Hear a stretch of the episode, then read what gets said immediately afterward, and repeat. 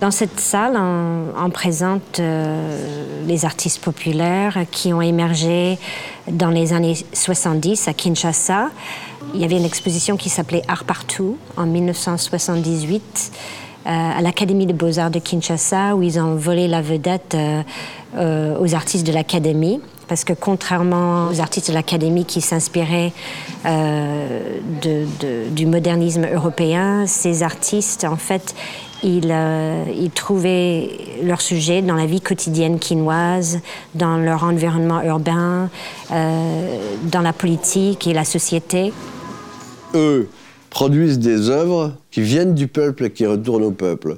C'est ce qui fait dire à Chéri Samba qu'elles sont des peintures populaires mais pas dans le sens occidental du terme, mais par le seul fait, hmm. dire, les sujets euh, qu'on trouve dans ces tableaux euh, viennent de ce qu'ils vivent, euh, de leur quotidien, des événements politiques, sociaux, de proximité. Alors ça va être les, scènes de bar, ça va être l'omniprésence de la musique, euh, la rumba, tous les bars de Batongé où on se sape, où on s'amuse, où on danse mais aussi euh, les couples qui se déchirent, la corruption, euh, la saleté, la misère. Bref, ils portent un regard critique ou avec beaucoup d'humour sur leur environnement immédiat et nous donnent des tableaux euh, truculents, pleins d'humour, extrêmement colorés. Ils n'ont pas de compte à rendre à une histoire de l'art, donc ils sont dans une totale liberté et donc osent tout ce qu'ils ont envie. Et ça donne donc ce qu'on appelle la peinture dite populaire.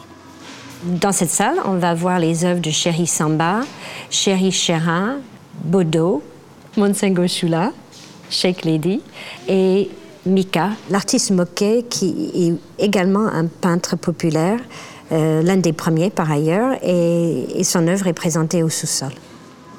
Euh, donc ces artistes, ils ont souvent commencé euh, comme peintres d'enseignants publicitaires où ils ont fait de la bande dessinée. C'est pour ça qu'on trouve souvent des textes dans leurs œuvres.